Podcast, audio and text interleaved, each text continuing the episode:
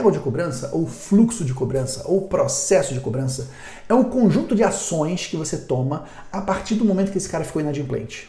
Deixa eu te contar um segredo. Quando você está lidando com um cliente inadimplente, recebe primeiro quem cobra mais. Quem enche o saco do cliente. Por isso que essas empresas grandes varejistas contratam essas empresas de telefonia para encher o saco, ligar 30 vezes para a pessoa até ela pagar. Porque só é, só é lembrado quem é visto, não é isso? Então, se o devedor está tá devendo para a gente, vamos, vamos fazer ele ver a gente. Então, você precisa ter a sua regra de cobrança bem executada, bem definida e bem executada. Como é que a gente faz lá na Marco?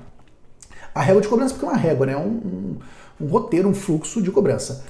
Dia 5, nosso vencimento, a maioria dos nossos clientes. Se o cara não pagou no dia 6, ele já recebe um e-mail, um e-mail lá do nosso setor financeiro, nós chamamos de controladoria, um e-mail falando: Olá, seu João, tudo bem?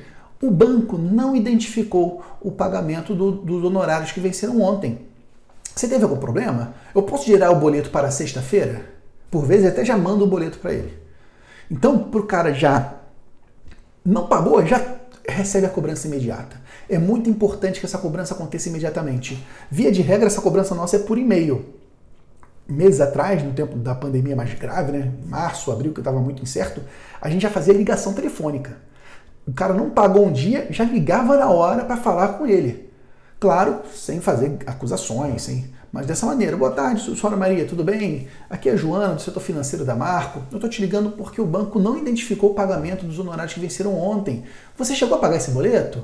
Ah, não pagou não? não tudo bem, não tem problema, eu consigo gerar uma segunda-feira para a senhora. Para sexta-feira, tá bom? ou para amanhã, ou para hoje. Então você precisa iniciar essa cobrança logo no momento que ele fica inadimplente. E quando ele fica inadimplente? No dia seguinte ao não pagamento da obrigação. Não é 30 dias, não é 60 dias depois.